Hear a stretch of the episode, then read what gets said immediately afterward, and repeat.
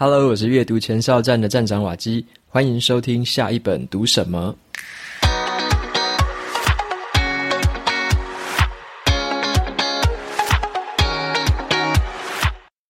今天我要跟大家分享的这本书还蛮特别的，它的书名叫做《男孩、鼹鼠、狐狸与马》。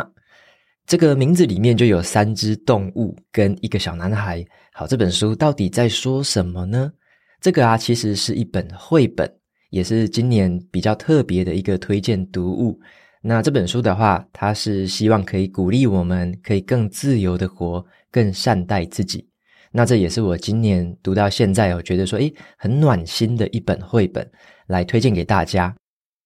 那么本集节目呢，是由 Press Play Academy 赞助播出。要跟大家说一个消息，啾音好书从今年的十二月起正式改名字，叫做耳边说书，而且订阅方案变得更弹性、更超值了。在平常的生活啊，十五分钟的时间里面，你会做什么事情呢？会听歌、打扫、发呆，还是滑手机？或者啊，你可以用短短的十五分钟之内听完一本书。让自己变得不一样，善用零碎时间收听说书，让耳边说书成为最贴近你的知识传声筒。在这个新的年度，瓦基一样会担任耳边说书的主编，搭配来自各领域的专业说书人，一起为大家提供最实用、最精彩的说书内容。我们特别推出了主题选书的方案。每个月只要八十九元，就可以收听商业理财加职场工作类的说书，或者是自我成长加人文社科类的说书。两种方案你可以二选一，只要八十九元。但是呢，小孩子啊才做选择，大人全部都要嘛。如果啊你想要收听全部的主题，也只需要每个月一百一十九元，就可以畅听平台上面所有的书籍哦。最后啊，要提供一个隐藏版的优惠，是特别给主编瓦基的粉丝。透过这个隐藏版的连接，你才看得到这个方案，就是三十天的免费无限畅听权限。你可以先试听三十天看看，如果喜欢的话，再继续订阅。那如果不适合你的话，你可以再取消都没有关系。那优惠的资讯就放在节目资讯栏里面，有兴趣的朋友欢迎前往参考看看喽。接下来呢，就回到今天这个绘本的分享。那为什么会特别挑这个绘本呢？我自己也是被烧到了，就大家都在讲这本书，我看国外好多作家、好多名人都在谈这本书，所以呢，我就被烧到，自己跑去买了这本书。好，那有谁在推荐这本呢？像是美国的脱口秀主持人欧普拉，他就给这本书很高的评价，他就说这本书教会了我去珍惜。拥有的一切。那么，另外一位男演员呢？他是在演这个雷神索尔的，叫做克里斯·汉斯沃。他就说这一本书是从八岁到八十岁都会爱上这本书。那这本书到底有什么魔力呢？就来简单的跟大家介绍一下哦。男孩、鼹鼠、狐狸与马这本书的作者呢，是一位英国的画家，叫做查理·麦克斯。他以前呢，就是帮英国的杂志《旁观者》去绘制漫画。那现在啊，他已经六十岁了，他其实画了一辈子的漫画。那这本绘本呢，是他在五十七岁的时候才出版的第一本书。可是到了现在哦，全球已经卖出了四百五十万册以上。哦，他从来不曾想象说，哇，会有这么棒的成绩。在二零一八年的时候啊。他那时候是临时起意，想说把自己在这个闲暇时间画的一些作品上传到 Instagram 上面。那他的漫画风格还蛮特别的，他会用那种看起来很像水彩的画法，然后用很简单的笔触去把他的角色描绘出来，再用一些些颜色去画龙点睛。他会在每一张的插画旁边。配上一段很温暖又睿智的对白，或者是他自己想要加注上去的旁白，这样的一个风格，马上就虏获了广大读者的心。然后呢，他的涂鸦在一开始啊，只有两个角色，一个小男孩跟一只鼹鼠。在过了一阵子之后啊，他又加进了另外两个角色，分别是狐狸还有一只比较高大的马。那他就透过这四个角色啊，然后就开始在画，然后讲说他们的对白是怎么样。那四个角色就踏上了什么样的旅程？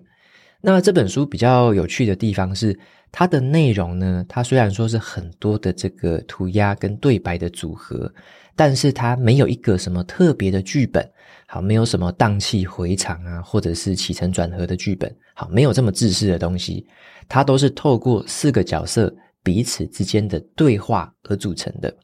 可是我说说起来也很奇怪，就是我在读的时候啊，光是看着这一些插画。搭配这个插画旁边那些很简单的对白，竟然就可以勾起好多的回忆哦，而且啊会感觉到很强烈的共鸣。那很多人都说这是一本很疗愈心灵的绘本，而且不限年龄层都可以读懂哦。这个评论我觉得是十分同意啊。那接下来就简单介绍一下这本书的四个角色，刚刚有提到嘛，分别是男孩、还有鼹鼠、跟狐狸和马。那他们都有各自不同的性格。这个小男孩呢，大概是六到七岁的模样，他充满了好奇心，总有问不完的问题。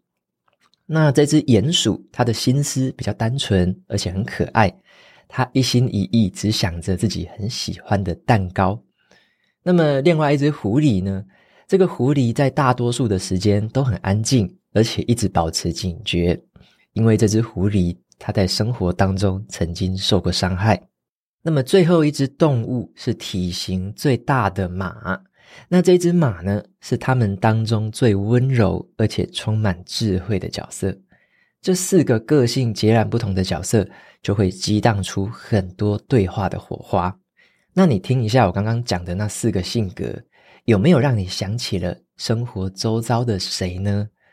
那就像前面说到的啦，哈，这本书它没有什么荡气回肠的剧情哦，而是从这个小男孩一开始一个人先踏上旅程，然后陆续了遇到其他三个角色的故事，在这个旅程当中啊，他们所有的对话就是这本书的全貌。那很有趣的就是这些对话听起来都很简单，里面也有一些简单的道理，可是啊。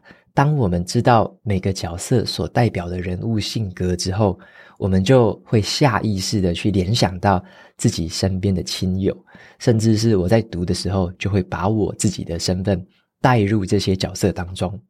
所以我在读这本书，就觉得，与其说我们在看这个绘本，啊，不如说是这个绘本在读出我们的人生，在勾出我们的回忆。那以下呢，就简单分享个几句话。还有我感到共鸣的一些桥段，给大家来听听看。那么第一段呢，来跟大家分享一个关于恐惧的一段对话。这个鼹鼠跟男孩他们就坐在树枝上，然后去谈心聊天。这只鼹鼠就说道：“我认识的多数鼹鼠都说，好希望哦，当初自己可以少听从恐惧，多听从梦想。”那接着啊，他们就爬上了高地。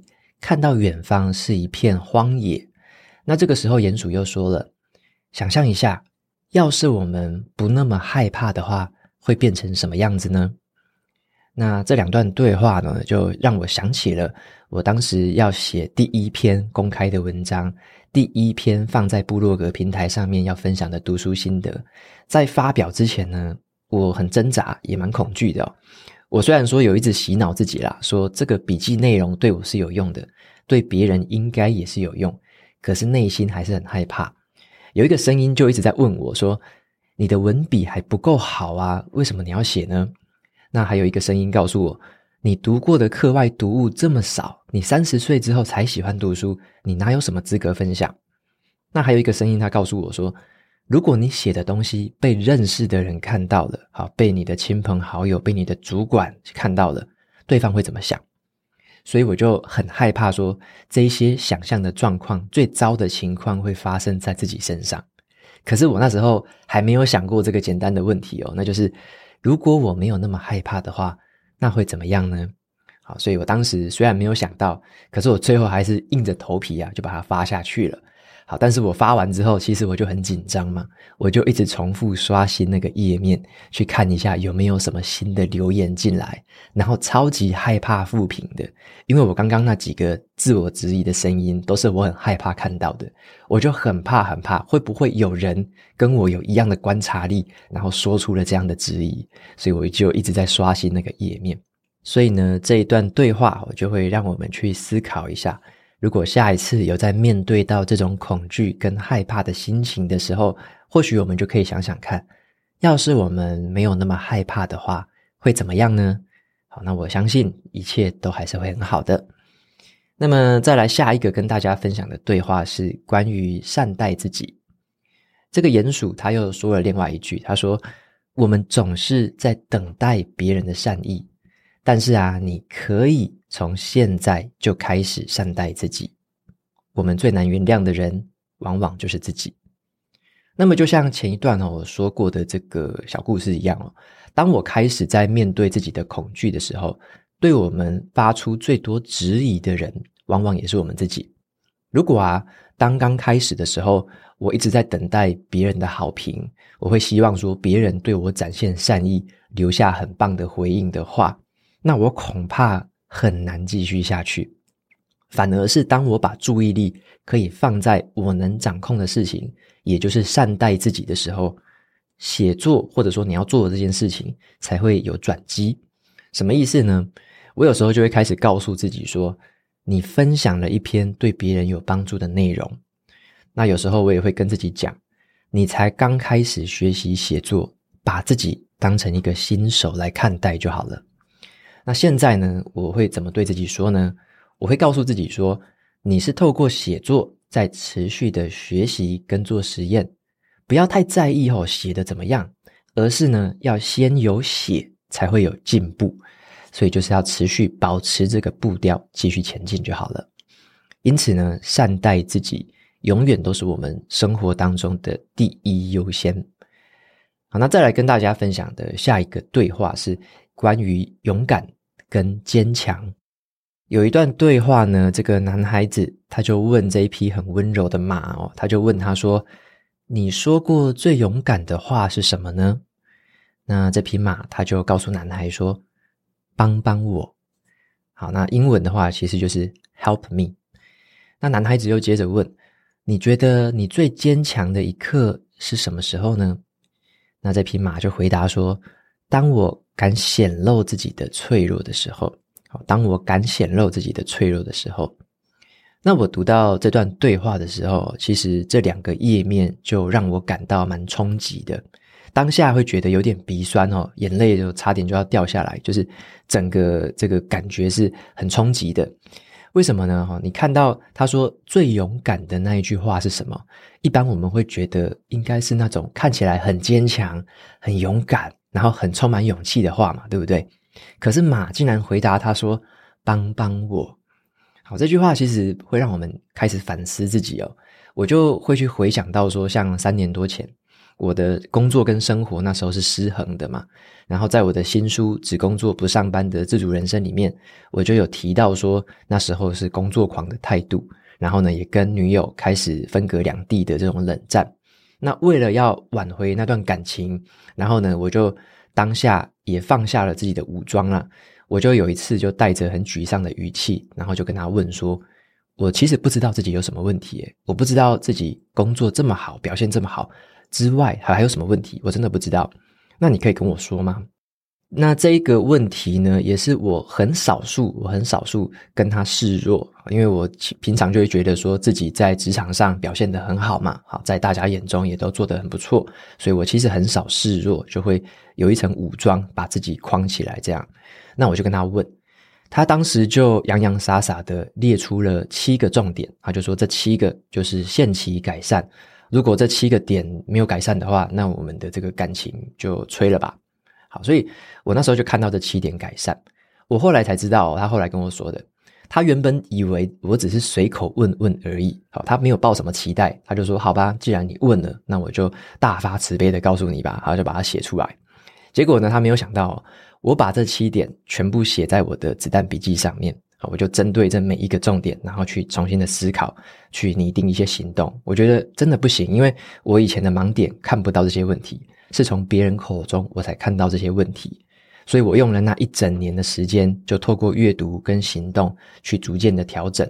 那也是那一年开始，我开始写部落格，所以后来我才成为了可能在大家眼中看起来是比较有条理、比较会规划、有执行力的人。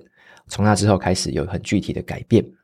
所以呢，我后来就回想到这段故事，或者说我之前的那个经验，就会去想到说，一个人他最坚强的时候呢，其实并不是看起来很风光的时候哦，而是当他跌落谷底却愿意去寻求帮助的时候，或者是他愿意面对自己的脆弱，并且继续向前走的时候。我认为说，当一个人最坚强的时候，其实是在这种谷底反弹的时候，才是他的坚强展现出的一种韧性跟愿意面对自己脆弱的那种感觉。好，所以说。光是这段对话跟这本绘本里面这几个插图，就让我停在那边想了好多事情哦。那最后的话呢，来跟大家分享的这个重点是关于爱。好，什么是关于爱呢？像这个男孩呀，他跟其他的三个伙伴旅行了一段时间，他有一天就感觉很担忧，他就问另外三个动物，他就问他说：“我偶尔会很担心哦。”有一天，你们会发现我很平凡。好，这个男孩就说了这样一个很童真的话语。那鼹鼠就回答他说：“爱并不需要你与众不同。”他就回答：“爱并不需要你与众不同。”那这段话呢，我觉得非常的感人啊，也是一个很棒的金句哦。那我自己想到的是什么呢？平常啊，我经常在跟大家分享这种商业模式啊、职场优势这种话题。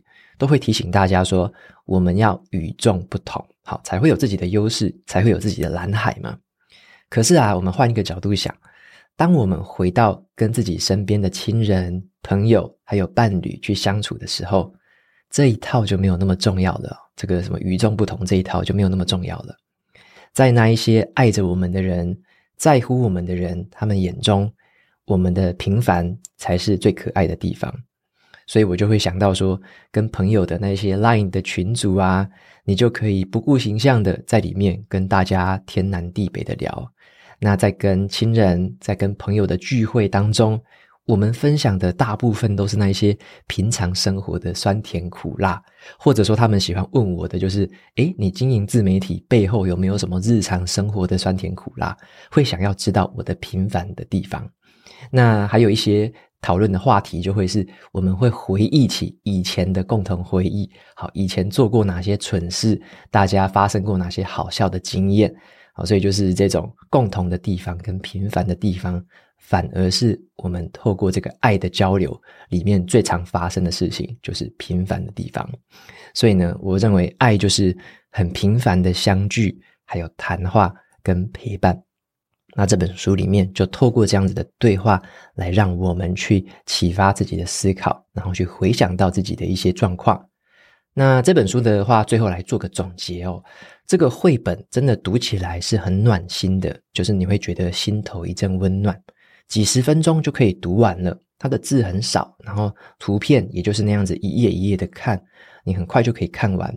可是你看完之后呢，你也可以重复的去回味，重复的去阅读。刚好啊，最近也到了年底。如果呢，你想要送给身边的亲朋好友一本比较轻松的这个小品的话，那我觉得这本书还蛮适合拿来送人的。甚至啊，你要送给比较小的那个小朋友也可以哦，可能是十岁啊，或可能是在青少年期间的这个朋友，你也很适合送他们，因为真的非常好读，而且这个图片真的是每一页哦都值得收藏。那这本书的主题就。围绕着我们每个人心目中的这个共同感受啦，像是爱、跟友情，还有善良。那我认为这本书它之所以可以畅销到全世界各国，这个就是很主要的原因，因为它在谈的就是我们人们之间共同的这种感受。那作者他的这个文字是充满了智慧跟温暖的，加上他这个很有神韵的这一些插画。跟很有寓意的这一些描述方式，就组合成了这本书，充满了人性温暖的一个绘本。那就在这边来推荐给大家。那么在节目的最后，一样来念一下 Apple Podcast 上面的一位听众的留言。那这位听众他的名字叫做 Emily Wu，他说呢，这个是早上的通勤族一个心灵的港湾。亲爱的瓦基，你好，我是一个有五岁孩子的母亲。一个工作资历将近十五年的职业女性，一个运动持续十年的运动爱好者，在这几年呢，世界变动跟不确定性之下，知识的焦虑是大部分人不安的来源之一。有固定在阅读电子书籍的我，无意之间在其他的学习平台，就是啾音好书，好听到你很温暖又亲切跟平易近人的说书分享，进而开启了用 Podcast。在早上收听说书的习惯。那这一次的分享，从零到一这本说书，你有提到了有长远规划的公司总是会被外界低估跟质疑，让我非常有共鸣。因为我自己也转职了三年，有很多的新事业体的运作，还有企业的辅助，都是自己一边学习跟摸索。虽然不完全是新创产业，但是啊，也真的常常感觉到信心不足。或者是遭受其他部门主管的质疑，谢谢你的分享，还有陪伴，知识与生活经验的累积，让我们继续为这些值得奋斗的事情继续努力，坚持下去。也祝你顺心。OK，非常感谢 Emily Wu 的留言。那它里面有提到一个关键字哦，叫做知识焦虑。好，我觉得这个字呢，好像大部分朋友都曾经有跟我聊过。然后呢，他们都会提到说，好像有好多的资讯来不及消化，来不及变成自己的东西，觉得说怎么资讯这么多啊？那我自己的看法是这样啦，就像我自己的书架上也有超级多的书，我的书架也是满的，然后我的电子阅读器里面也有上百本的书，有很多其实都还没看，都是有兴趣，但是还没有时间去把它消化完。那我自己是这样看的，就是。嗯，我没有那么着急哦，就是没有那么急着说，我一定要什么时候看完，或者说我一定要把它消化殆尽，因为我觉得这个就是世界上的书是读不完的嘛，这么多这么多的东西，你不可能消化完毕。那我们该怎么办呢？难道消化不完的话，我们就不做了吗？也不是嘛，我们就是按部就班的，一天有多少时间就做多少事。就像前阵子有跟大家分享一个阅读的诀窍。好，大家会问说怎么样读书比较快？最简单的心法就是你该读多久就读多久。好，这个心法就是假设你一天有半个小时，半个小时可以读三十页，你的速度就是这样。那么该读多久就读多久，你就是用这三十分钟的时间看完这三十页就可以了。好，不用跟任何人比较，你的速度就是这样，你就可以这样读。